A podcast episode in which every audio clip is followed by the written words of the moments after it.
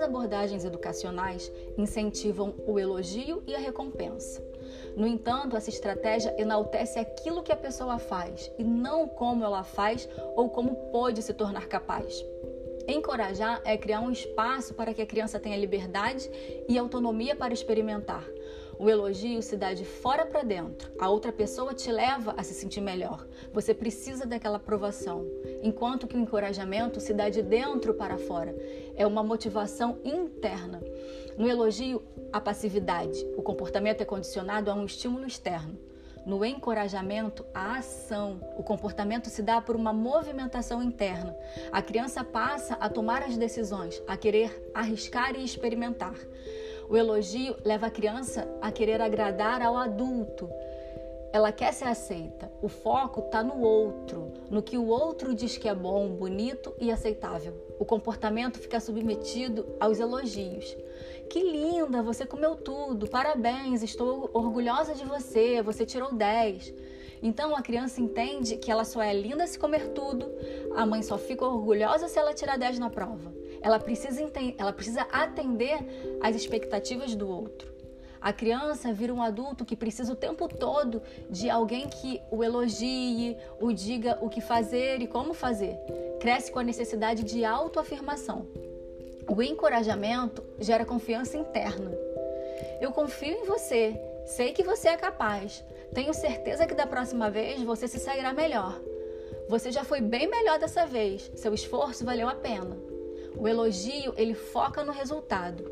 O encorajamento foca no processo, em tudo que foi feito para chegar até ali. Tudo é importante e visto com valor e com respeito.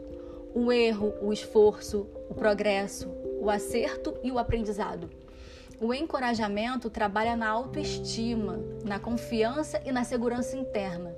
O elogio só funciona quando a criança está se comportando bem, quando a criança apresenta algum, algum desafio de comportamento, que é o momento em que ela mais precisa ser acolhida e ajudada, o elogio não funciona. O encorajamento aceita a criança real, como e quem ela é. Isso não significa que você não deva mais elogiar seu filho, que você não pode mais elogiar seu filho. Você pode e deve, mas elogie encorajando. Encorajar é acolher.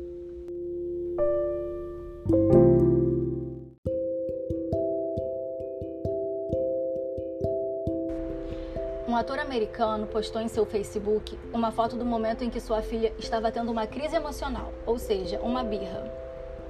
E ele fez um texto lindo sobre esse acontecimento, que pode nos ajudar a refletir sobre a importância que damos para a opinião dos outros e para a aprovação social. Tentei ficar longe das redes sociais ontem para me conectar um pouco mais com a minha família sem distração. Então estou postando isso apenas hoje. Agora é uma das minhas fotos favoritas de mim e do meu pai. Dois homens juntos em silêncio, para sempre unidos por um amor incondicional um pelo outro e por essa nova alma, crua e pura, pela qual ambos iríamos até os confins da terra. Só posso imaginar quantas vezes fiz isso quando tinha a idade dela.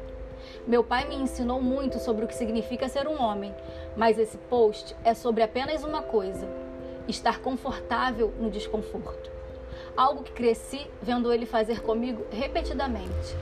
Não existem pais perfeitos, mas uma coisa que meu pai me ensinou é não ser pai com base no que os outros pensam. Meu pai sempre me deixou sentir tudo o que eu precisava sentir, mesmo que fosse em público e embaraçoso. Não me lembro dele alguma vez me dizer: Você está me envergonhando, ou Não chore. Foi só recentemente que percebi como isso era fundamental para o meu próprio desenvolvimento emocional. Nossos filhos estão aprendendo e processando muitas, muitas informações e não sabem o que fazer com todos esses novos sentimentos que surgem. Tento me lembrar de ter certeza de que minha filha sabe que está tudo bem sentir profundamente.